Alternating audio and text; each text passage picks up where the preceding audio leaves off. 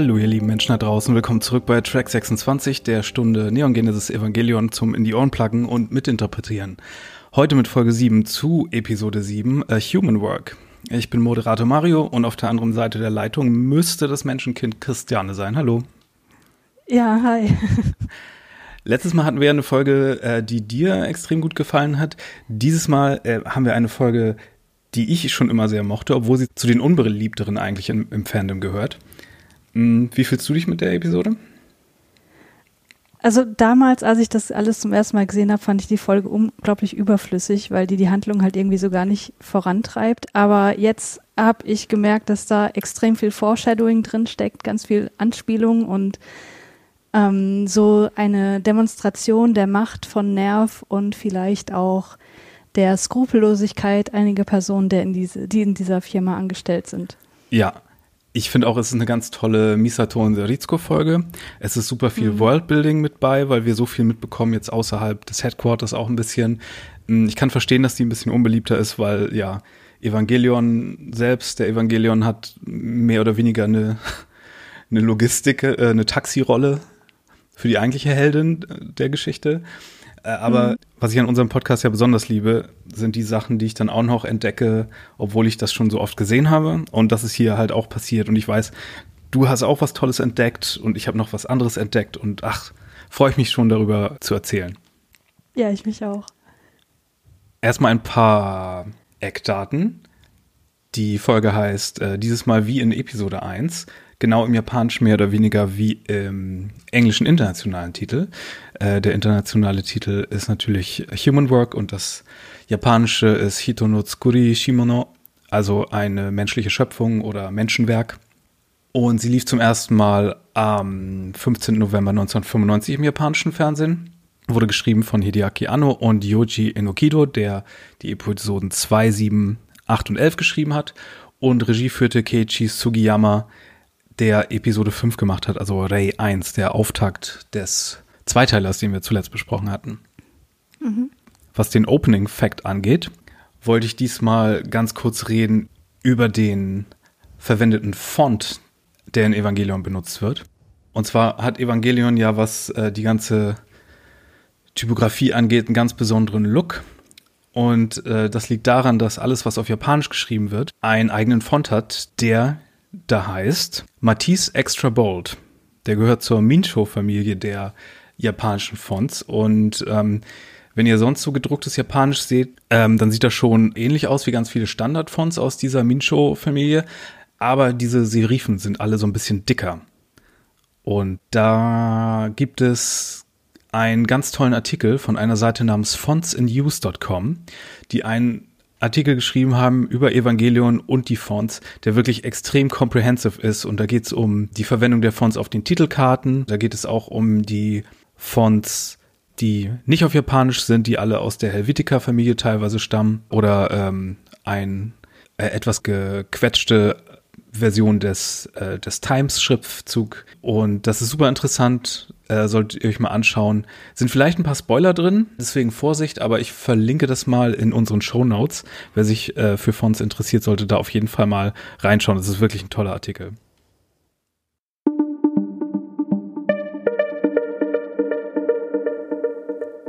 So, dann steigen wir ein und äh, ich ärgere mich natürlich gleich zu Anfang der Episode, dass wir das mit dem Baum des Lebens nicht noch eine Woche haben warten lassen. Denn hier sehen wir es ja zum ersten Mal, mitten in Gendos Büro.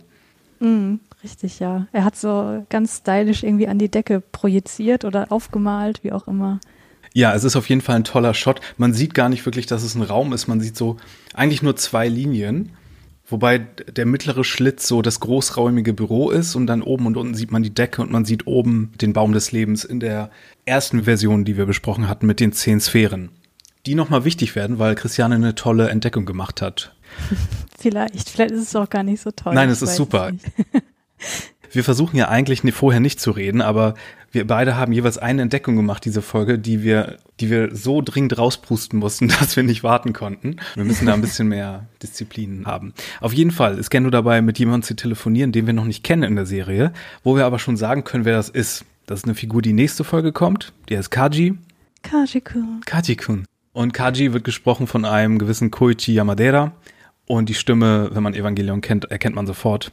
Und hier geht es darum, dass die Regierenden oder wie auch immer die Repräsentanten von Tokio oder von der UN vielleicht sogar, auf jeden Fall, es wurde ein, ein interner Bericht angefragt. Und äh, der sollte gepimpt beziehungsweise geunpimpt werden, beziehungsweise geschwärzt werden. Denn ähm, es wird ja viel gemauschelt bei Nerv, was vielleicht auch so nicht ganz in so einen offiziellen Bericht gehört, beziehungsweise was Nerv oder vielleicht das Komitee oder vielleicht sogar das Geheimkomitee nicht so gerne über die geheimen Pläne an die Öffentlichkeit haben möchte, aber da Nerv natürlich sehr viele Gelder verschlingt, was später in der Folge auch noch mal wichtig wird, ist es natürlich klar, dass Leute Interesse daran haben, hier Informationen zu bekommen. Und hier geht es halt um eine Person, die so ein bisschen Drecksarbeit macht und auch so ein bisschen Öffentlichkeits- und Spionarbeit und hier ähm, die wichtigen Dinge daran schwärzt. Und in dem Bericht, wir sehen hier einen kleinen Auszug äh, von dem Bericht mit den ganzen geschwärzten Sachen. Es ist eine Anfrage bezüglich der, der Engel und was man über sie weiß. Und da sieht man auf Englisch zwei Begriffe stehen, zwei biologische Begriffe. Willst du mal was dazu sagen? Ja, genau. Also das sind die einzigen Begriffe, die man aus diesem Bericht lesen kann, wenn man nicht gerade des Japanischen mächtig ist. Und das ist einmal Apoptosis und einmal Apobiosis. Und Apoptosis beschreibt einen vorprogrammierten Zelltod, das quasi ein, ein ganz normaler Vorgang ist in einem biologischen Organismus. Und Apobiosis ist ein obsolet gewordener Begriff für das Absterben eines Teils eines Organismus. Also wie du schon gesagt hast, ähm, Begriffe, die aus der Biologie stammen. Und hast du irgendeine Idee, warum, was das hier mit den Engeln zu tun haben könnte? Oder ist das auch nur, nur random Schmuck für diesen Bericht? Also äh, da ich ja nicht weiß, was sonst auf diesem Bericht draufsteht, weiß ich ja auch gar nicht, außer äh, dass es sich um irgendwas bezüglich der Engel handeln soll, was jetzt genau, also ob das irgendwie ein Bericht darf, darüber ist, was irgendwie mit dem ähm, mit dem vorherigen Engel zu tun hat, warum das so lange dauert, dass der irgendwie da demontiert wird, dass irgendwie argumentiert wird, ja, dass der irgendwelche biologischen Zellen noch absterben oder so, keine Ahnung. Also ähm, kann ich dir ehrlich gesagt nicht sagen. Ich glaube, da kann man auch nur spekulieren, hm, oder? Aber das ist interessant, dass du das sagst, weil ja auch in dieser Folge, wir sehen ja nochmal das Überbleibsel von Ramiel in der Stadt rumliegen. Und es mhm. wird ja auch lamentiert, dass selbst die Entsorgung so teuer ist. Von daher, den Gedanken hatte ich auch noch gar nicht. Aber ähm, in diesem Gespräch der beiden Männer wird ja auch noch was anderes erwähnt. Gendo erwähnt so ganz schleierhaft ein anderes Projekt in Anführungsstrichen. Ähm, mhm. Und dieser andere Mann oder Kachi fragt, ob er sich darum ebenfalls kümmern soll. Ja, also es ist alles sehr geheimnisvoll und ich weiß ehrlich gesagt nicht, was dieses andere Projekt sein soll, weil dieses Geheim-Geheim-Projekt, um das es später gehen wird, das weiß ich nicht, ob das hier schon eine Rolle spielen wird oder was meinst du? Ich könnte mir vorstellen, dass es dabei um das Projekt geht, um das Projekt dieser Folge geht. Ja. Hm, und da können wir auch später nochmal darüber sprechen, was da die ursprüngliche Idee gewesen wäre, was passiert wäre, wenn sich nicht gewisse andere Leute eingemischt hätten. Ja, ja. Wir sehen hier auch schon, genau wie dem Bericht, ein Schwarz-Weiß-Bild von dem Star dieses, dieser Episode, nämlich von dem Jet Alone. Mhm. Ein Riesenroboter, der kein Evangelion ist, der weder eine Seele besitzt noch einen biologischen Körper, noch, ja, weiß ich nicht, mit, mit dem Gewissen etwas ausgestattet ist, sage ich mal, sondern eine rein ja. menschliche Kreation ist. Und ich finde das Design so knuffig. Er ist so eine, so eine schlumpfige Grinsekatze irgendwie. Ich finde das Design einfach nur grottig. Ich finde, der sieht so lame aus. Ich weiß nicht, ich habe den Jet Alone irgendwie furchtbar lieb. Ich habe neulich erst eine offizielle Plüschfigur von dem gesehen und da war ich unglaublich glücklich, dass der, dass der auch mal ein bisschen Liebe abbekommt. Er soll ja natürlich auch ein bisschen uncool aussehen, weil er soll ja natürlich ja, nicht so cool wie die Evangelion sein. Das ist ja ein bisschen der Punkt hier auch. Es ist auf jeden Fall ein interessantes Argument, was hier später vorgebracht wird, nämlich warum warum machen wir diesen ganzen Aufwand mit den Kindern eigentlich? Warum nehmen wir nicht einfach Riesenroboter? Warum nehmen wir keine Gundams? Mhm. Äh, weißt du? Das ist äh, ja, eine gute. Frage, die man nicht unbedingt beantworten müsste, aber die ein lustiges Gedankenexperiment für eine für eine interessante Folge ist. Mhm.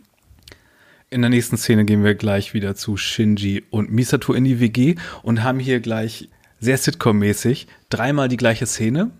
Shinji und Pen Pen haben Frühstück zusammen. Misato kommt wie immer verkatert aus dem Bett gekrabbelt und ist mittlerweile dazu übergegangen, Bier statt Kaffee zu trinken. Ja. wovon Shinji gar nicht begeistert ist. Und das hier ist auch die Episode, aus der das, das berühmte Meme kommt. Das berühmte Meme Shinji und die Kaffeetasse. Wie Shinji so etwas grumpy und unzufrieden mit der Welt über seine Kaffeetasse blickt. Ich glaube, das ist noch nicht die Szene. Ich glaube, das ist erst in der zweiten oder dritten Version dieser Szene, dass wir den eigentlichen Ausschnitt sehen. Aber du weißt, welches Bild ich meine, ne? Ja, ja, genau. Ich glaube, das ist in, in der dritten Iteration dieser Szene. Ich finde es aber ganz schön, dass hier diese, also ganz abgesehen von dem Comedy-Moment, der hier einfach hier drin steckt, ist es aber auch wieder so eine schöne Umkehrung von Stereotypen Charakterzeichnung, weil Shinji legt ja eher so eine paternalistische Haltung an den Tag, ne? Mhm. tadelt das halt, wie sie sich benimmt und sie benimmt sich halt wie der Teenager, der, äh, ja, keine Ahnung, andere ähm, Prioritäten hat als die Verpflichtungen, die sie halt gerade so hat. Ja, und das ist auch eine nette Darstellung von, dadurch, dass wir diese Szene dreimal sehen, fühlt es sich halt auch wirklich wie Alltag an. Ja, ja. Ähm, wobei es natürlich sehr bedenklich ist, wie weit der Alkoholismus von Misato schon fortgeschritten ist. Das ist nicht mehr nur das Feierabendbier, oh. aber sie hat eine gute Ausrede, weil in Japan hat man ja schon immer Sake zum Frühstück getrunken. ja. Hm, ich weiß nicht, wie gut das als Ausrede funktioniert. Ja, sie erzählt dann, dass äh, sie dann ja in die Schule kommen muss, weil es gibt einen Elternsprechtag. Und dann verplappert sie sich hier ganz kurz. Ja, sie sagt, das ist ja mein, mein Job. Und Shinji scheint ja davon äh, überrascht mindestens zu sein, wenn nicht sogar enttäuscht. Und man sieht aber sofort, dass Misato das gemerkt hat, dass sie das nicht hätte sagen sollen. Ja, das kommt halt davon, wenn man so verkartet aus dem Bett äh, krabbelt. Pen Pen liest unterdessen Zeitung. Wir haben das gar nicht zuletzt erwähnt, was er alles für für nicht tierische Sachen macht. Er hat ja auch in Folge 5 auch ein Bier und Curry gehabt. Ja. Und er guckt auch Fernsehen, oder? Ja, Ab genau. Dann kommen aber die beiden größten Misato-Fans neben uns, nämlich Toti und Ken, holen Shinji ab. Und während die beiden wieder total verliebt sind, ist Shinji total genervt, was Misato denn damit kommentiert. Ja, in den Untertiteln sagen sie wie frech, aber eigentlich sagt sie das Wort Hiniku für zynisch oder sarkastisch. Ja, weil Shinji ja vorher noch so einen Spruch gedroppt hat, ne? Äh, nach dem Motto, jetzt verstehe ich, warum du immer noch Single bist. Das fand ich eigentlich ganz schön, weil das zeigt, dass die mittlerweile ja eine vertraute Ebene miteinander gefunden haben. Das ungleiche Sitcom-Paar. Ja, und dann blicken wir ihr hier noch tiefer in die Karten als ihr kleiner Versprecher, nämlich sie ruft umgehend den Nerv-Geheimdienst an und lässt Shinji beschatten. Das wirkt natürlich noch wie ein viel größerer Vertrauensbruch. Aber wie wir schon gesagt haben, seit Anfang dieses Podcasts ist es von Folge 1 an da. Es ist nicht so, dass jetzt hier, oh, großer Twist ist, mhm. sondern das ist immer schon Teil von Misatos Charakter gewesen. Ja. Gehen wir auch gleich weiter zum Elternsprechtag, wo Misato mit ihrem Wagen flott eingepackt kommt, was natürlich in der allerletzten Folge nochmal in einer, in einer anderen Sequenz recycelt wird. Und nicht nur unsere beiden Misato-Fans freuen sich darüber, sondern auch die ganzen anderen Jungs sind total begeistert. Die Mädels überhaupt nicht. Ja, vor allen Dingen Hikari. Bakamitai. Ja. Wie die Idioten. Ähm, wo vielleicht auch so ein bisschen Eifersucht mit reinspielt. Ja, sicher. Wenn man jetzt so ein bisschen mal Evangelion Wahrsager spielt. Und äh, ja, Misato ganz cool äh, bemerkt, wie sie gefilmt wird und äh, gibt dann erstmal das, das Victory-Zeichen, was ja in Japan total so ein Ding ist. Ne? Also wenn man so mhm. japanische Selfies sieht oder Bilder von Japanern, die für Fotos posieren, dann ist das ja immer noch so ein Ding. Weißt du, woher das kommt eigentlich? Nein. Also ursprünglich natürlich hat äh, Churchill Victory gemacht, mhm. ne? Und dann später die Hippies in den 60ern in der Friedensbewegung.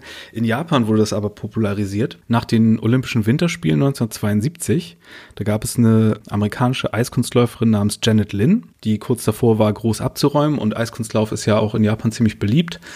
Ähm, gab ja auch vor ein paar Jahren wieder eine beliebte Anime-Serie darüber, Yuri on Ice, die auch sehr gut ist, by the way. Aber die ist übel gestürzt und hat sich damit den Sieg verscherzt. War aber irgendwie danach immer noch sehr gut sportlich, das hat die Japaner inspiriert und danach hat sie mehrere so Fotoshoots in Japan gehabt oder war auf mehreren Magazincovern und hat dabei diese Pose gemacht und das hat das popularisiert Anfang der 70er. Mhm. Dann gab es auch noch einen, einen beliebten Volleyball-Manga, der zur gleichen Zeit rauskam wie Mila Superstar. Also Mila heißt ja Attack Number One in Japan und es gab aber noch Sign war V, also V ist das Zeichen kam zur gleichen Zeit raus. Das hatte keine Anime-Serie, glaube ich, aber eine Realserie, die darauf basierte. Mhm. Und da haben auch die Leute dieses äh, Victory-Zeichen gemacht. Und dann wurde das halt dadurch, wenn als in den 80ern immer mehr Leute Kameras hatten und Videos, wurde das dann da total etabliert. Hm, okay.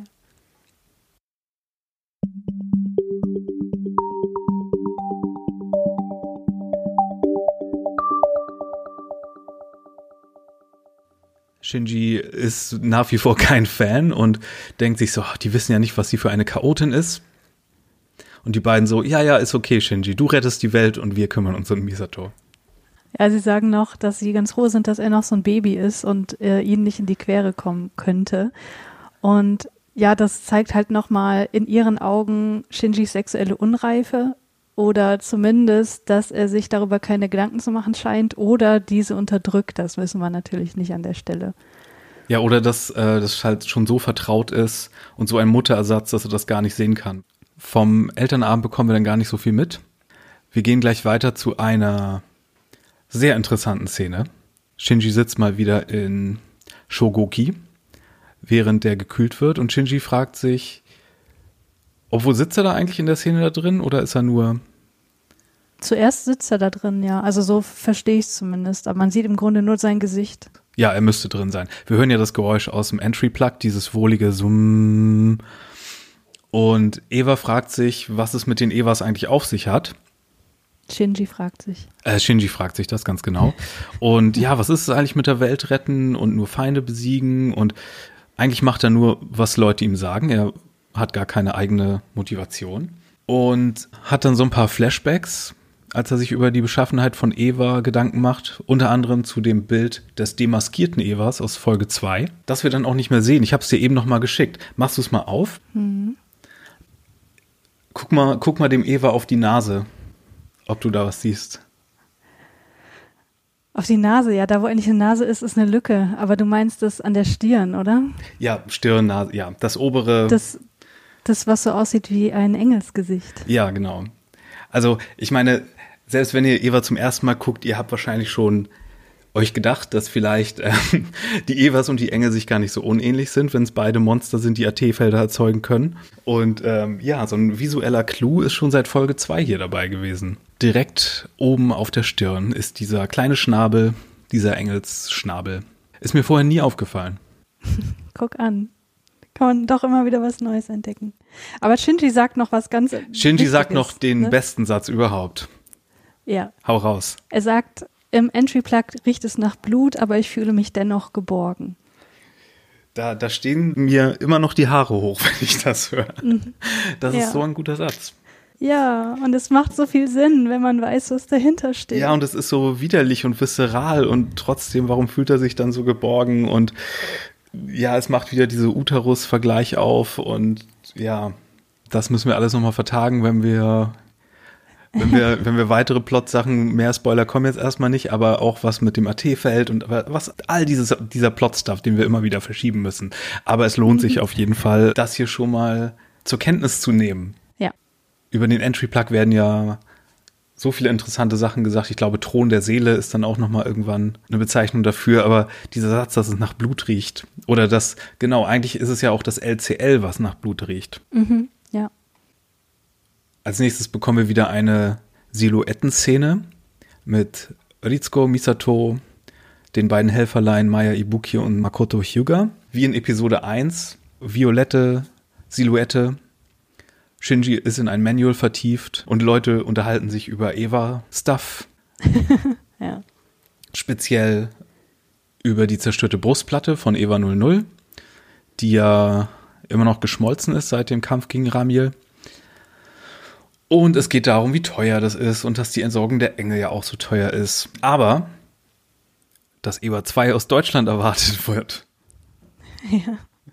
Wie spannend das fand ich immer unglaublich, unglaublich merkwürdig, dass äh, gerade Deutschland hier genommen wurde als, als Partnerland, was, worauf später auch nochmal mehr eingegangen wird. Aber äh, ich weiß nicht, mein Teenager, ich fand das immer ganz befremdlich.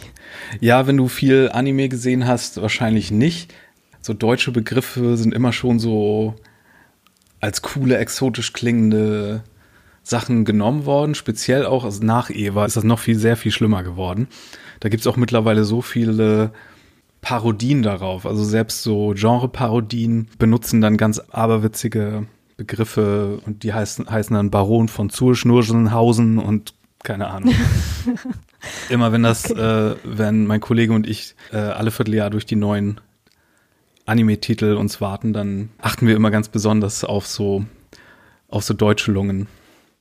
Der Kommandant Ikari ist bei einer Konferenz und es ist gleich viel entspannteres Arbeiten, sagt Maya. Ja. Wer hätte es gedacht? Ich glaube, Gendo ist nicht jemand, mit dem es Casual Fridays gibt. Nee, glaube ich auch nicht. Aber sehen tun wir Gendo nur in einem Shuttle, in welchem er einen Sitznachbarn bekommt, mit dem er sich ebenso verschwörerisch wie in der ersten Szene um Weltpolitik bezüglich Evangelions unterhält. Und an dieser Szene sind gleich mehrere Dinge sehr komisch. Zumindest was die Angelegenheiten angeht, die wir bisher angenommen haben über die Serie und warum es die Evas gibt und wozu die da sind. Ja, ich fand noch was anderes merkwürdig, was vielleicht noch in eine andere Richtung geht, wofür man vielleicht noch ein bisschen mehr Hintergrundwissen braucht, weil Gendo sagt in diesem Gespräch, dass das Komitee die Ankunft der Engel nicht erwartet hätte. Richtig. Und da ist bei mir ein riesiges Fragezeichen aufgeploppt, weil ich dachte, ich dachte, die wissen das doch alles aus ihren Schriftrollen. Da gibt es mehrere Möglichkeiten jetzt. Entweder hatten die Macher hier noch nicht so den Plan, wie das ganze Endszenario aussehen soll, oder Gendo hm. versucht hier Gesicht zu wahren vor jemandem, der nicht interner ist. Hm. Oder drittens, der eigentliche Plan hätte auch ohne Engel geklappt, weil vielleicht wäre die ganze Engel-Angelegenheit mit dem Second Impact schon erledigt gewesen, dachten sie. Das könnte man auch annehmen. Mhm. Aber das sind so die drei Möglichkeiten, die hier bestehen. Auf jeden Fall wird hier auch gesagt, dass der Rat, also der heimlich auch Seele ist, aber von Seele haben wir noch nicht gehört, also ne, vergesst das. Es wird gesagt, der Rat sorgt sich nur um sich selbst. Und halt nicht um die Menschheit wird ja impliziert. Oder um mhm. die ganzen Organisationen vielleicht und dass die Gelder für die Bergung des Testobjekts genehmigt werden. Ist dir klar, was damit gemeint ist? Naja, da gibt es mehrere Möglichkeiten, ne? Ich glaube, das ist, damit ist gemeint, was wir nächste Folge gleich sehen. Ja, genau, das, das denke ich auch. Aber jemand, der das noch nicht weiß, könnte denken, das hat vielleicht mit dem, mit der Dekonstruktion von Ramiel zu tun, dass da irgendwas geborgen werden soll. Das kann auch sein. Ähm, Aber ja, ich denke auch, dass es um dieses Artefakt geht, was nächste Woche eine Rolle spielt. Ja, das ist auf jeden Fall eine Szene, aus der man mehr zieht, wenn man sie, wenn man Eva schon mal gesehen hat. Und dann fällt auch noch, wenn man das zum ersten Mal hört, eine schockierende Zahl oder mehrere schockierende Zahlen, nämlich dass die Mittel für Eva 6 von allen UN-Staaten bis auf die USA genehmigt wurden, wie Eva 6. wir sind gerade mal bei, wir sind gerade mal bei zwei, von denen wir erst diese Folge gehört haben. Und dann heißt es, China beteiligt sich auch ab EVA 8. Und da wird einem dann ja. der ganze Scope bewusst, wo man sich denkt, scheiße, wozu brauchen die denn so viele EVAs, wenn die nicht mal mit e Engeln gerechnet haben? Ja, richtig. Holy shit. Ähm, mhm. Nur angeblich fällt das Finden von Piloten und Pilotinnen schwer. Und ja, keine Ahnung. Also der Typ scheint kein Amerikaner zu sein ich weiß nicht, vielleicht ist er aus einer chinesischen Nervdependance oder so oder irgendein anderer Politiker oder Industrieller, wer weiß. Shady Schattenperson. Ja. Aber wir sehen noch zwei andere interessante Sachen, nämlich, dass er, dass er Nika Whisky trinkt. Ich weiß nicht, ob das, okay. ob das Whisky ist, den man auch Duty Free dann bekommt, wenn man mit Shuttlen über der Antarktis fliegt. Auf jeden Fall fliegt diese Shuttle so weit über der Erde, dass man die Antarktis sehen kann. Und die Antarktis leuchtet noch unheimlich rot, was bei Anno immer ein Zeichen für, hier ist was Schlimmes passiert ist. Ähm, nicht nur in Evangelion, sondern früher hat er auch so Kurzfilme für, für so eine Science-Fiction-Convention namens Daikon gemacht. Und da gab es dann auch immer die kaputte rote Welt und dann gab es das Heldenmädchen, glaube ich, die, die hat irgendwas gemacht und dann ist die wieder blau und voller Wasser und sonst was geworden. Und das ist ja auch ganz krass viel mehr in den Rebuild-Filmen, ne? Du hast dann ja immer dieses, mhm. diese rote Welt nach dem Impact und dann, äh, wie man das vielleicht reparieren kann. Und gleich in der nächsten Szene erfährt Shinji ja auch die Wahrheit über den Second Impact. Naja, zumindest ein Teil, ne? Aber ein wichtiger Teil, nämlich, dass es nicht das ist, was in den, in den äh, Geschichtsbüchern steht. und dass der angebliche Plan von Nerv darin besteht, den Third Impact zu verhindern, weil das ist offenbar eine Option. Ja. Und was ist in Wirklichkeit passiert? Jetzt wirklich in Wirklichkeit? Oder das, was Rizko eben sagt? Naja, das ist ja schon nah dran. Ja, also sie, sie sagt, dass äh, dort in der Antarktis vor 15 Jahren ein Engel gefunden worden sei und dass es während der Untersuchung eine ungeklärte, gewaltige Explosion gegeben hätte und diese sei der wahre Grund für den Second Impact gewesen. Mhm. Interesting. Und dann gibt es wieder so eine Anspielung, die Sache findet morgen erst statt. ja. Aber dieses Mal ist es weniger geheimnisvoll, weil die Sache ist einfach die Sache, die wir, die wir sehen wahrscheinlich, oder?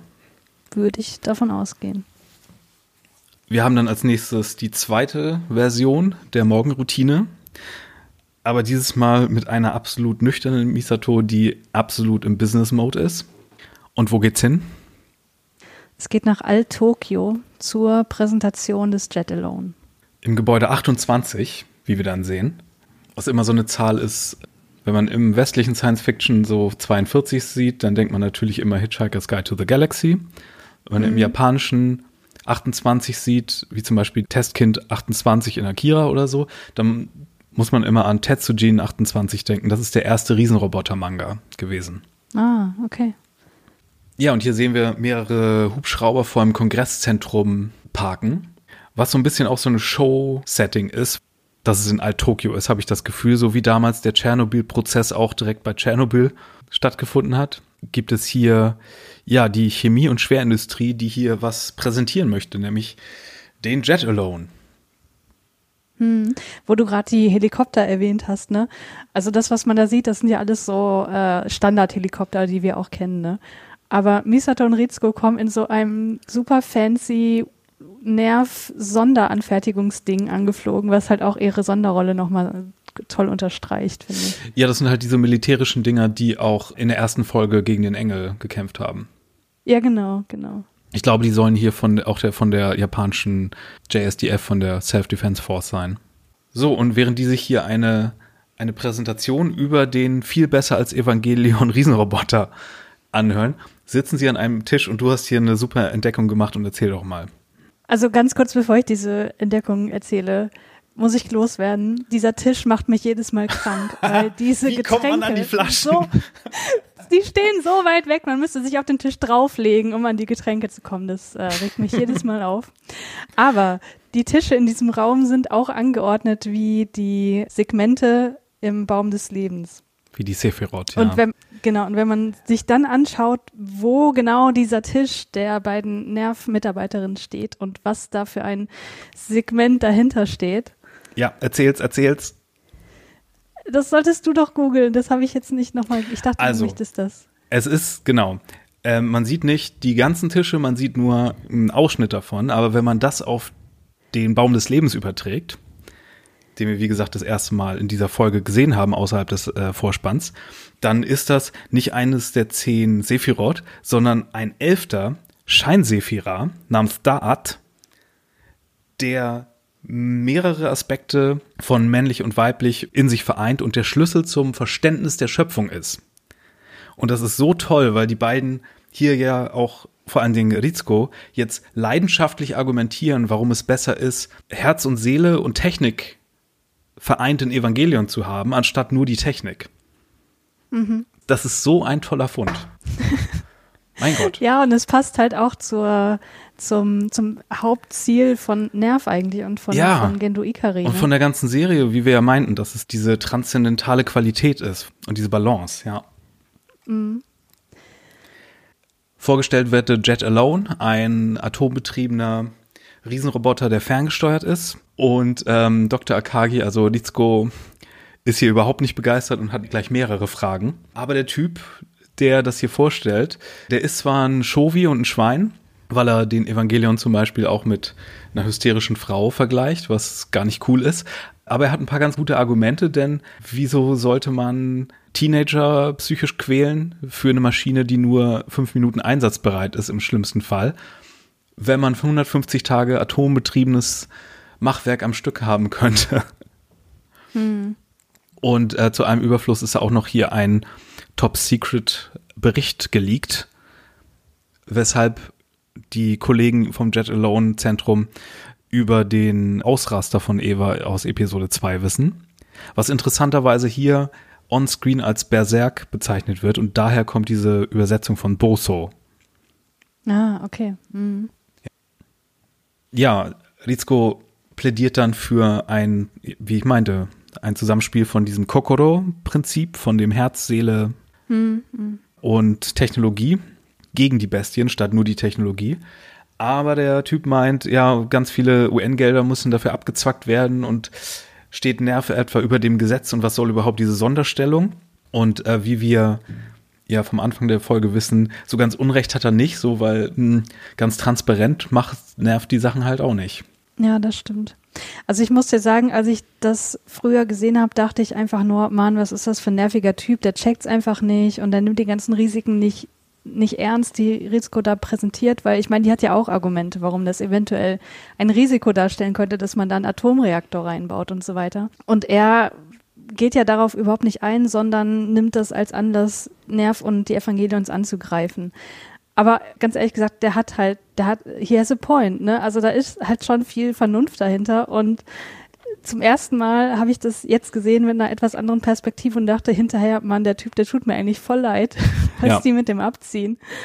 Ich finde es aber hier super, wie Misato und Rizko zum einen inszeniert sind und zum anderen, ja, in, reagieren auch darauf, weil hier, hier sieht man auch Annos, Annos Brand von Feminismus sehr gut präsentiert diese beiden professionellen Frauen in dieser patriarchalen Welt mit Schattenorganisationen und Komitees und Chefs und alten Männern, während sie eigentlich die ganze Arbeit machen. Und hier sieht man das nochmal richtig deutlich. Also du hast hier die hm.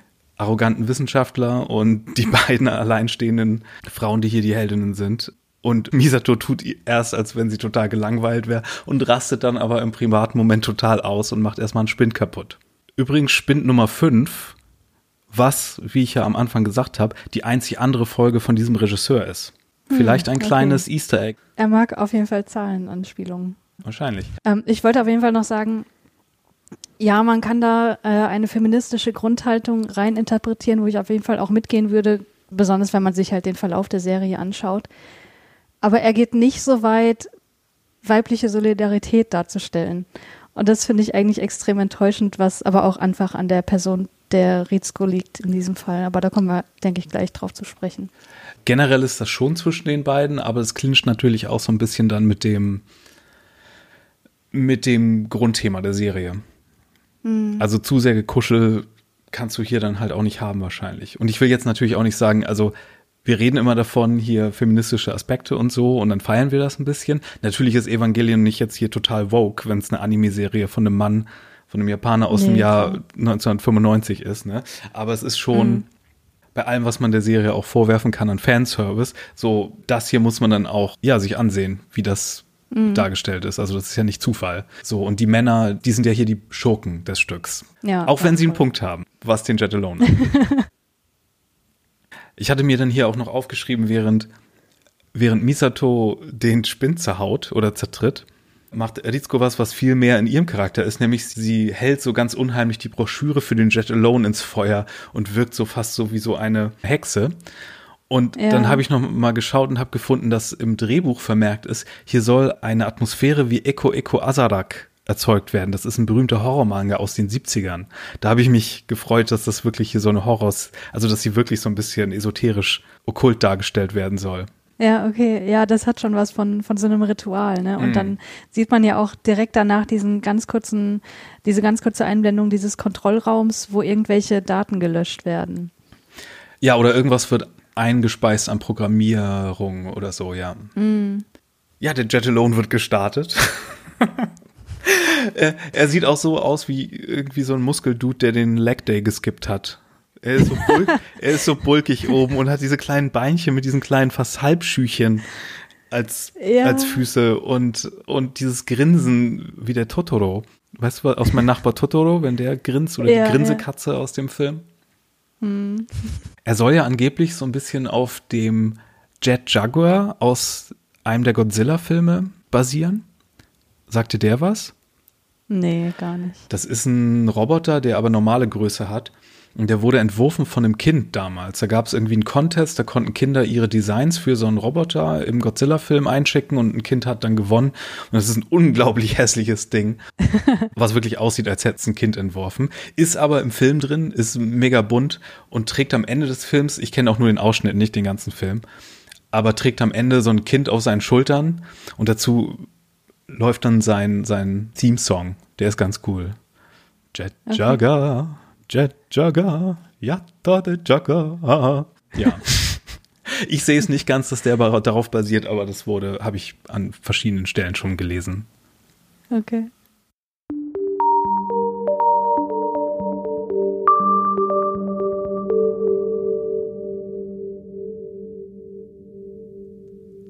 Ja, auch die Jet Alone Leute haben ein Headquarter, das viel cleaner aussieht als das von von Nerv und ein bisschen weniger fortschrittlich.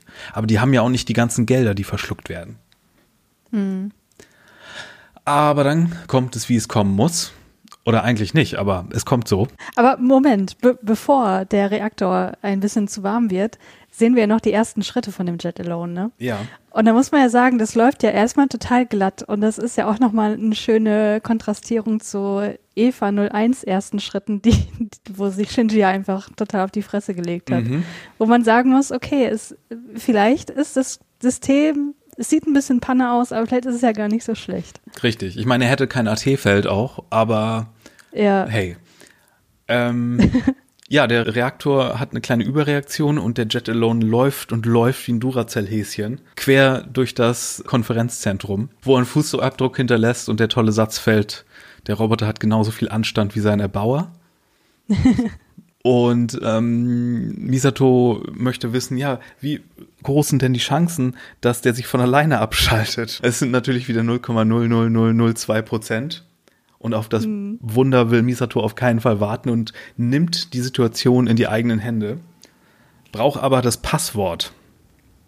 Und hier kommen wir wieder zu einer Kafkaesken Szene, die wieder sehr gespiegelt wird in dem Film, den wir letztes Mal schon erwähnt haben, nämlich den neuen Godzilla-Film, an dem Hideaki Anno auch gearbeitet hat, der sehr viele Parallelen zu ganz vielen verschiedenen Evangelion-Aspekten hat, aber vor allen Dingen auch in Bezug auf diese Bürokratie-Kritik. Mhm. Denn hier, das ist ja totale Persiflage, also das ist ja totale oder ganz transparente Sozial- und Politikkritik hier, wie versucht wird, hinter den ganzen Ministern hinterher zu telefonieren, dass der Typ, der schon vor Ort ist, Misato das Passwort geben darf.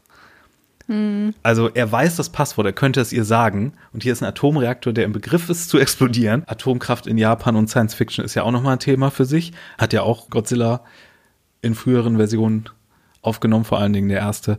Aber es muss dann hinter dem Innenminister hinterher telefoniert werden, der ist gerade beim Golf spielen und nein, da muss ich erst den anrufen und immer mehr Zeit verrinnt und der Jet Alone ist mittlerweile schon auf dem Weg in die nächste Stadt und könnte da sehr viel Schaden anrichten. Ja, Misato übernimmt dann die Verantwortung und will den Jet Alone mit Eva 01 aufhalten und Rizko versucht, sie davon abzuhalten, ein bisschen halbherzig, wie ich finde.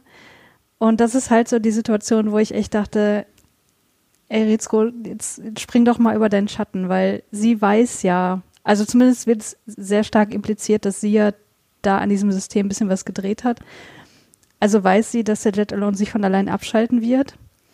Aber trotzdem lässt sie Misato halt gewähren und ähm, setzt sie dadurch einem unnötigen Risiko einfach aus, weil das Innere ja wohl schon radioaktiv verseucht sein dürfte.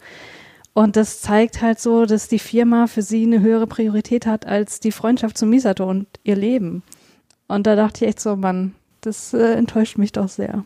Du setzt hier zwei Sachen voraus. Und zwar erstens, was ich interessant finde, dass sie, ähm, dass du meinst, der hätte sich auf jeden Fall abgeschaltet, weil ich habe hier später als Frage drin, hat Misatos Drücken was gemacht oder hätten sich die Stäbe von ganz alleine bewegt? Hm. Und zweitens, ich glaube, Rizko weiß, dass sie sich hier nichts getan hätte. Also ich ja, glaube, doch, das glaube ich schon. Aber wenn sie in einen äh, radioaktiv verseuchten Raum reingeht, dann ist doch ja, aber die, sie weiß äh, doch, Gefahr was für, groß. sie weiß doch, dass sie da diesen Schutzanzug hat. Ja, vielleicht. Sie sind doch, äh, gerade als sie dieses Gespräch haben, ist doch Misato schon im Begriff, sich den Schutzanzug anzuziehen. Wo auch dieses Triforce-mäßige Atomding-Symbol drauf ist.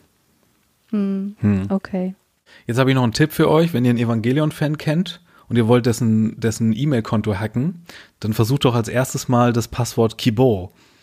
Das steht nämlich für Hoffnung und das, und das ist das Passwort, äh, was hier dann der Jet Alone beauftragte Verantwortliche dann doch rausrückt, ohne die Bestätigung zu äh, bekommen.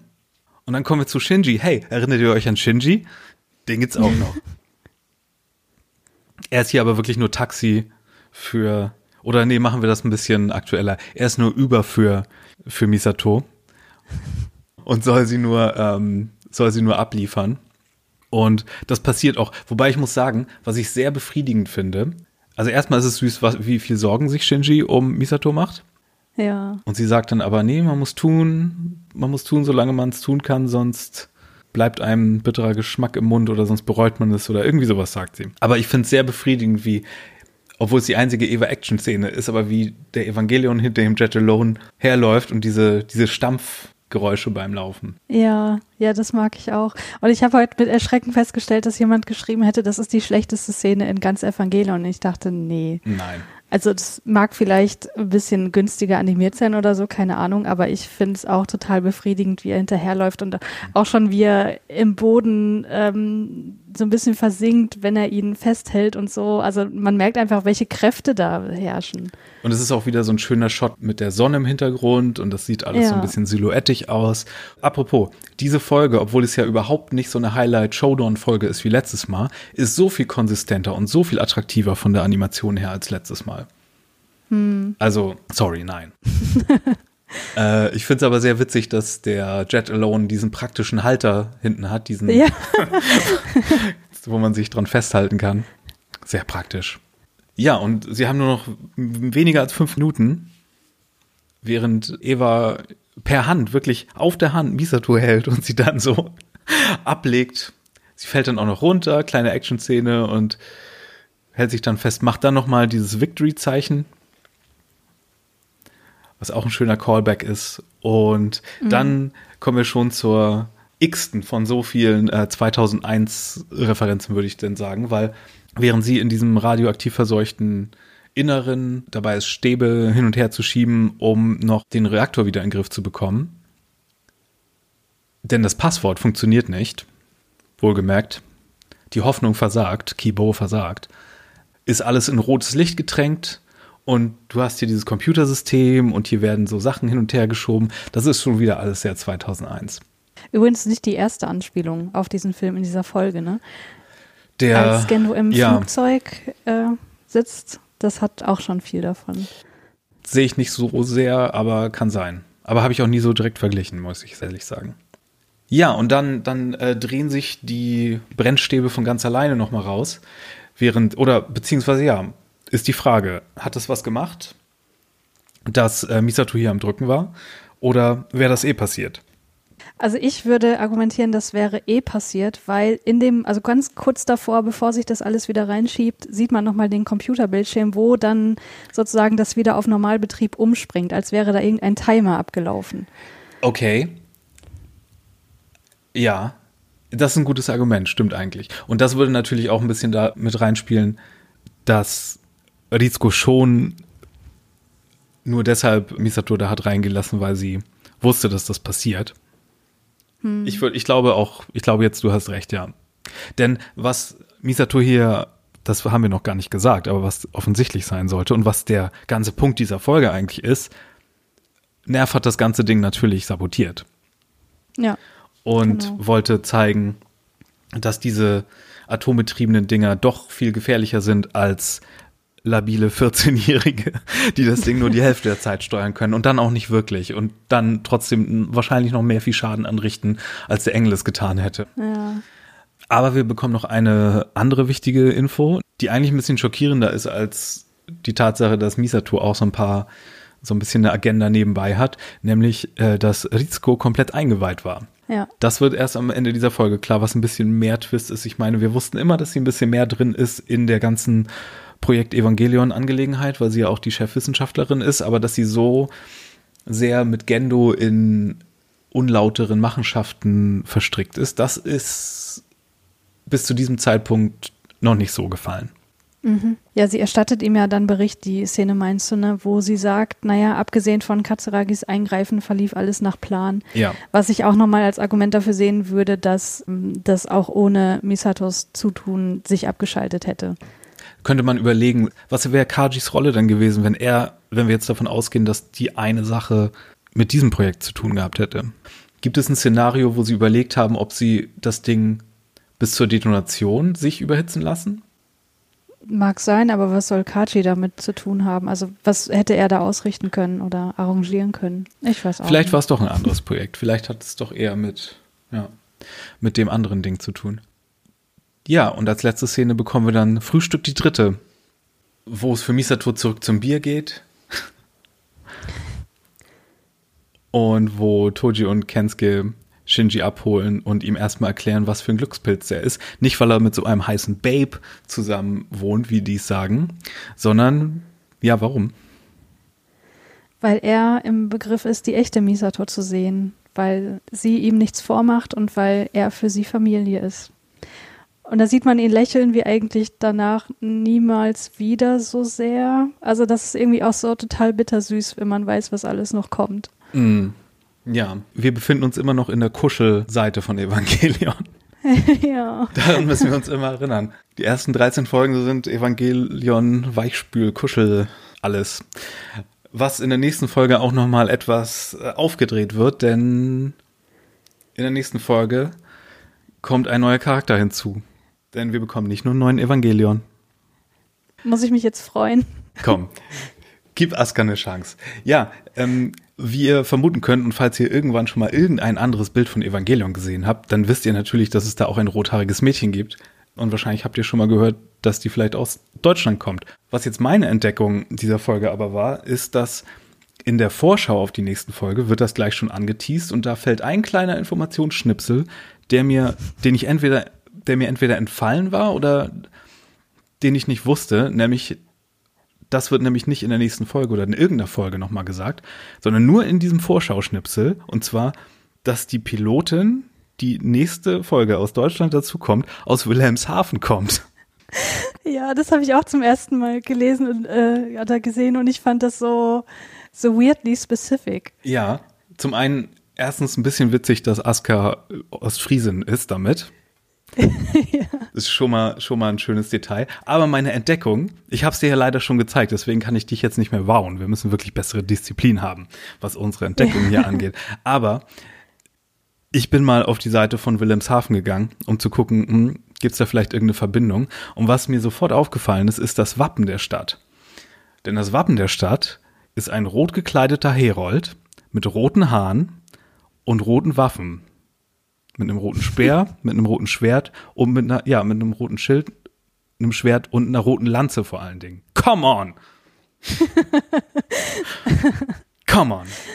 Ja. Ich weiß gar nicht, ob das im, keine Ahnung, in der Evangelion-Wiki-Sphäre, im Phantom überhaupt so bekannt ist, aber hey. Vielleicht hast du einen völlig neuen Fakt zutage gefördert. Ja, ich finde. Das ist der Wahnsinn. Ja. Oh Mann, das liebe ich an unserem Podcast. Das, dass wir hier so viele Sachen entdecken. Ach, die ganzen Leute, die zuhören, ihr könnt gerne zuhören, aber wir machen das hier größtenteils für uns selber. Das ist euch klar, ne? Auf jeden Fall.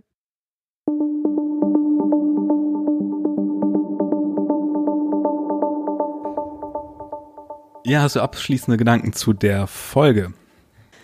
Ja, ich kann ja noch mal ein bisschen zusammenfassen, was ich jetzt aus dieser Folge mitnehme. Also ich finde, dass diese Episode viel verrät über Nervs politische und finanzielle Position in der Welt und wir zum ersten Mal auch so merken, ja, okay, es gibt da auch Konkurrenz.